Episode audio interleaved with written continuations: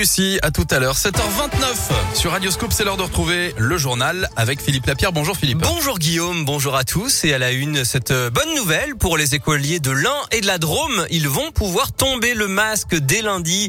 La liste des départements concernés s'allonge. Il y en a 12 nouveaux et donc 79 au total. Pas de changement en revanche pour les élèves du Rhône ou de l'Ardèche. Ils doivent garder leur masque. Ceux de la Lozère doivent même le remettre après une nouvelle hausse des cas de Covid. Et pour survivre à l'heure du Covid et du click and collect, les commerçants lyonnais ont dû s'adapter ces derniers mois et prendre le virage numérique. 250 petites et moyennes entreprises viennent justement de bénéficier d'une formation financée par la métropole de Lyon. Comment gérer un site, gérer une boutique de vente en ligne, utiliser les réseaux sociaux.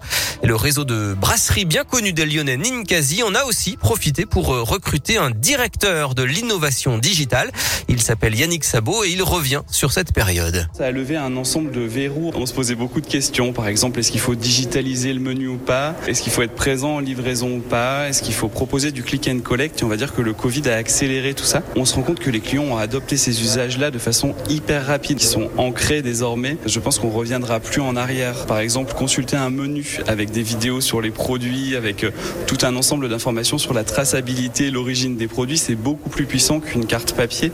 Donc effectivement, on va proposer les deux alternatives à l'avenir. S'est aussi mis au streaming et euh, retransmet certains concerts. Et puis, si vous voulez donc en savoir plus euh, sur les aides pour suivre ces formations au numérique, n'hésitez pas, rendez-vous sur radioscoop.com ou sur l'appli Radioscoop. Dans l'actualité, en bref, un policier blessé hier à la guillotière, une intervention a mal tourné dans l'après-midi. La foule s'en est pris à des policiers municipaux qui étaient venus récupérer des vélos volés. Deux personnes ont été interpellées. Il était disparu, il était porté disparu depuis neuf jours à, à À côté de Lyon. Le corps de René Delaval a été retrouvé hier, alors qu'une nouvelle battue devait avoir lieu dans le secteur. Du nouveau sur les bus des transports en commun lyonnais, l'expérimentation menée depuis quelques mois est un succès et les caméras vont donc bien remplacer les rétroviseurs extérieurs. Ça réduit les angles morts et c'est donc plus de sécurité pour les piétons et pour les vélos. 140 véhicules seront équipés dès 2022 et près de 80% de la flotte sera équipée d'ici 2026. Le retour d'une fête grandiose, c'est la promesse de Grégory Doucet dans une interview au Progrès. Le maire de Lyon donne un avant-goût de la fête des Lumières 2021. Elle va retrouver son format habituel après l'annulation de l'an passé. Elle va même s'étendre depuis les subsistances jusqu'au parc Blandan. Le maire promet aussi une programmation adaptée pour les enfants. Allez au Piomi, retour de la célèbre affaire de la pancarte qui avait fait tomber des coureurs du Tour de France. La spectatrice en cause, une jeune femme d'une trentaine d'années, va être jugée aujourd'hui en Bretagne. Elle parle d'une bêtise. Et puis hasard de l'actualité, c'est aujourd'hui que le parcours du Tour de France 2022 va être dévoilé.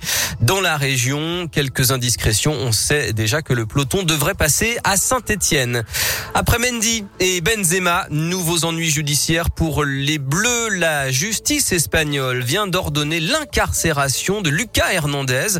Le défenseur international français du Bayern Munich avait été condamné en 2017 dans une affaire de violence sur conjoint et il n'avait pas respecté la mesure d'éloignement. Et puis enfin, on termine avec le programme du jour. L'Olympique lyonnais reçoit le Benfica Lisbonne à 21h en Ligue des champions féminines. Et puis l'Asvel, leader de l'Euroleague de basket, reçoit le Maccabi Tel Aviv à 20h. Les féminines villeurbanaises, elles ont raté leur entrée en Coupe d'Europe hier soir. Défaite 70 à 67 sur le parquet de Madrid. Les Lyonnaises menaient pourtant de 18 points pendant le match, mais voilà, scénario complètement inverse par rapport aux garçons la veille contre les Fesses Istanbul. Merci beaucoup Philippe, à tout à l'heure. À tout à l'heure.